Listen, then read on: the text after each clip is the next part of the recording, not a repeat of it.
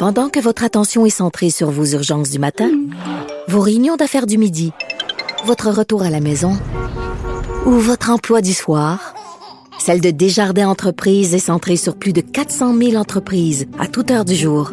Grâce à notre connaissance des secteurs d'activité et à notre accompagnement spécialisé, nous aidons les entrepreneurs à relever chaque défi pour qu'ils puissent rester centrés sur ce qui compte, le développement de leur entreprise.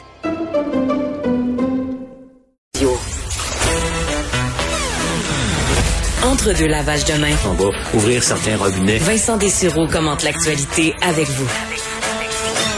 Cube Radio. Un été pas comme les autres. Oui, on parle d'ouverture de robinet. Euh, vous dire quand même, parce qu'on surveille toujours la, la COVID-19 là, et au Québec, euh, c'est une euh, c'est une journée positive, hein, plus 49 cas. C'est encore des nouveaux cas, mais c'est un des meilleurs bilans qu'on a eu là, des, des derniers mois en termes de cas. sept nouveaux décès. On qu'on était à zéro hier, mais on s'attendait bien à ce que ça ça dure pas là pour pour quelques jours. Mais donc sept nouveaux décès, cinq personnes de moins hospitalisées, une personne de moins aux soins intensifs alors, c'est la situation au Québec. On sait que c'est bien différent euh, aux États-Unis où les chiffres ont tendance à augmenter dans de nombreux États. On va en parler de la situation euh, américaine et du monde avec notre chroniqueur politique international, Loïc Tassé. Bonjour, Loïc. Bonjour. Euh, beaucoup d'inquiétudes quand même aux, États-Unis. les chiffres qui chiffres qui, qui, montent encore dans de nombreux États. On sait que les regards se tournent vers vers Donald Trump pas mal et qui et qui, qui fait parce qu'on l'a vu réagir aujourd'hui en limitant, entre autres, les visas et les cartes vertes sur, euh, bon, pour euh, lutter contre le chômage. Est-ce que ça a été bien reçu? Euh, non, ça a été très mal reçu et Donald Trump euh, délire comme d'habitude euh, sur beaucoup de sujets et sur le cas de la Covid-19 aussi. on a appris, n'est-ce pas, selon lui, que le nombre de cas de Covid-19 diminuait aux États-Unis et toujours selon lui que en fait le port du masque, euh, ben, c'était pas nécessairement quelque chose qui était très bon, que ça pouvait même selon lui, faire augmenter le cas de COVID-19. Bon, on est dans un monde parallèle avec Donald Trump, on le sait depuis longtemps, et malheureusement, les chiffres exacts et les nouvelles sont mauvaises aux États-Unis. Le nombre de cas aux États-Unis était assez stable depuis oh, plusieurs semaines, mais depuis deux semaines, ça a augmenté de 22 et ça, ça commence à effrayer les autorités américaines. Ça a augmenté en particulier en Floride, en Arizona, au Texas. Et euh, la Floride en particulier inquiète beaucoup. Il y a 60 millions de personnes en Floride. Ce sont beaucoup des personnes âgées. Et on se dit que euh, c'est très, très mauvais, ça, ce qui est en train de se passer là-bas. On a vraiment l'impression que l'épidémie de COVID-19, ben, elle est en train de redoubler d'ardeur aux États-Unis. C'est vraiment ce à quoi on assiste. Et ça, ça pose des questions pour toute l'économie des États-Unis. Est-ce qu'on va fermer d'autres endroits dans les, dans les, dans les États-Unis? On pense pas que les États-Unis aient véritablement les moyens de faire ça. Euh, donc, on va probablement garder les endroits ouverts aux États-Unis. Donc, il faut s'attendre à une dissémination euh, de cette maladie aux États-Unis.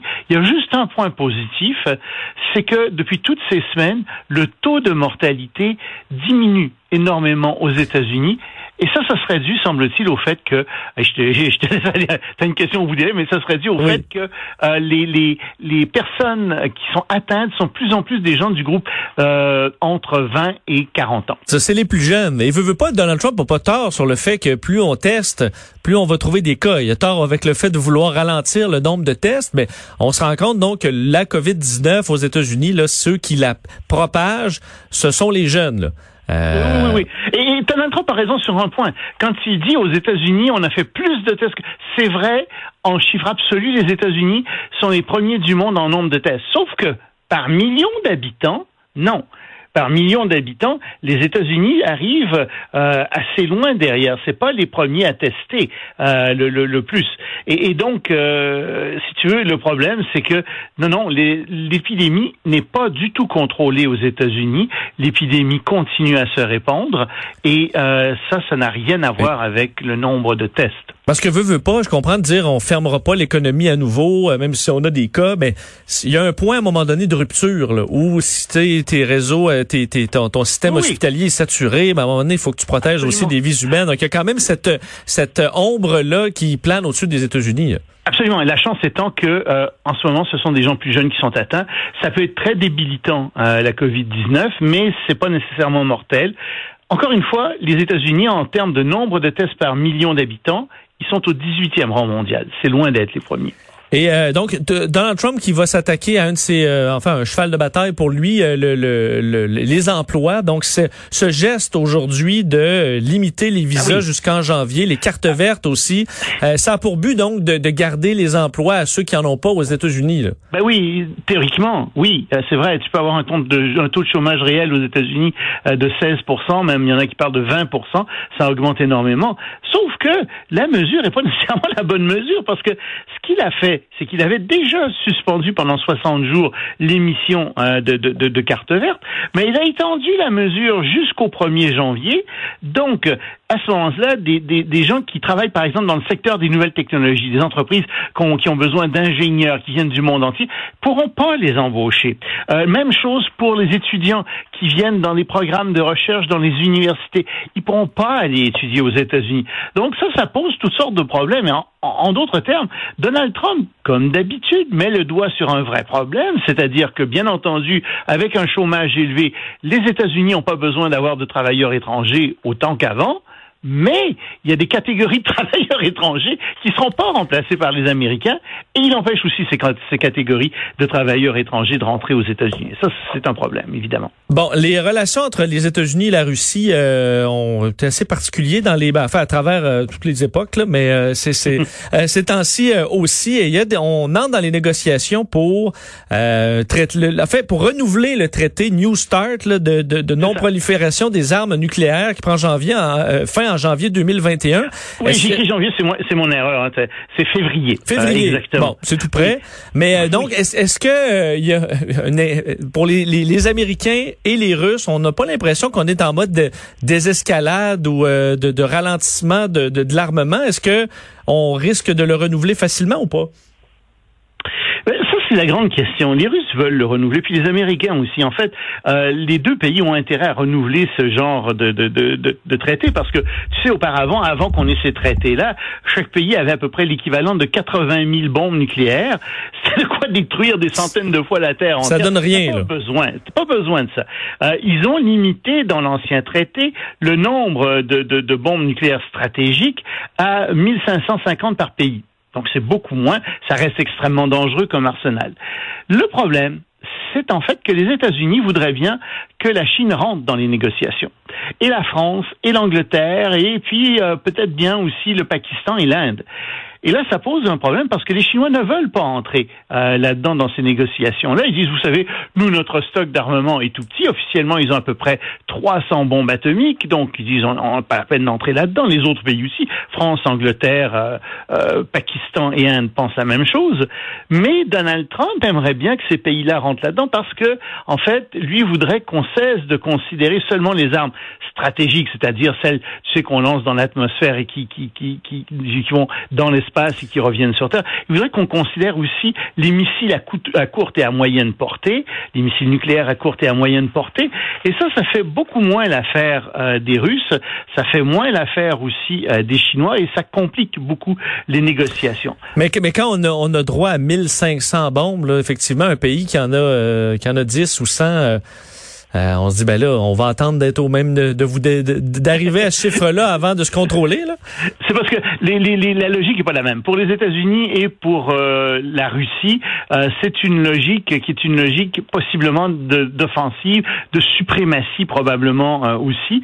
Tandis que pour un petit pays comme les autres pays en fait nucléaires, c'est une logique qui, qui, vise simplement à dissuader les autres pays de les attaquer. C'est-à-dire que euh, la France dit en fait à, la Russie, à la Chine, c'est oh, vous pouvez m'attaquer avec vos bombes nucléaires, vous allez me détruire, c'est certain.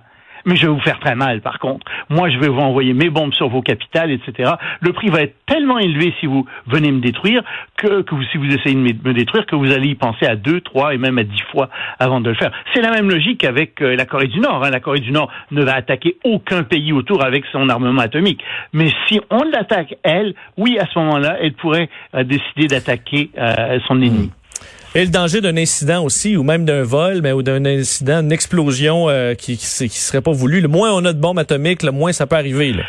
Oui, oui, ah, c'est certain que tu diminues ça et on n'est pas assez près, proche d'un certain nombre d'incidents nucléaires depuis que les bombes nucléaires existent.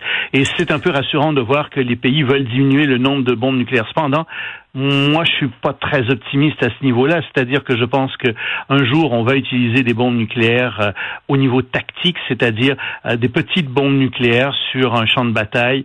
Euh, pense que ça va arriver. Ça va être des bombes de type nucléaire qui vont être utilisées, probablement des bombes électromagnétiques.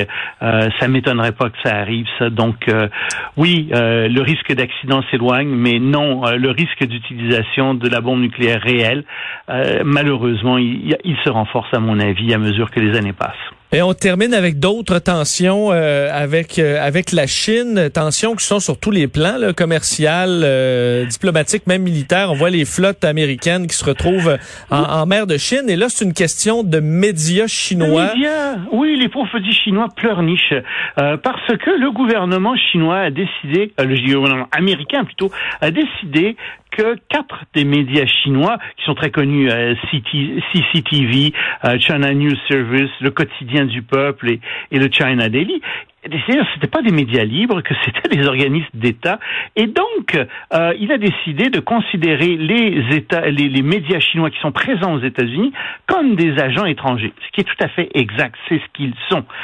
Mais les Chinois sont montés sur leurs grands chevaux. Qu'est-ce que c'est que ça? On a où est la liberté de presse aux États-Unis? Comment osez-vous Ben oui, ce sont des espions qui sont dans les médias. C'est archi connu. C'est ce que l'Union soviétique faisait avant. C'est ce que la Chine a continué à faire. Bien entendu que ce sont des agences d'État, mais cette fois-ci, les États-Unis répliquent coup à coup contre la Chine. Ils disent ça suffit. Vous voulez pas laisser nos journalistes être libres chez vous sur votre territoire? Très bien. Nous allons aussi imposer à vos journalistes aux États-Unis, nous allons leur imposer des limites. Et ces limites aux États-Unis sont des limites qui sont bien inférieures aux limites que euh, les Chinois imposent aux médias euh, euh, étrangers, aux médias américains notamment, qui sont sur leur territoire. Beaucoup de dossiers à suivre. On va s'en reparler assurément. Bonne Saint-Jean, Loïc, et on se reparle eh jeudi. Bonne Saint-Jean, c'est vrai, on se reparle pas avant deux jours. Et euh, profites-en bien, on se reparle jeudi. Salut Loïc. Ça marche, salut. Loïc Tassé, chroniqueur politique international. On s'arrête. Si vous êtes des euh, party animals, on va parler du nightlife montréalais post-pandémie. Euh, manquez pas ça au retour.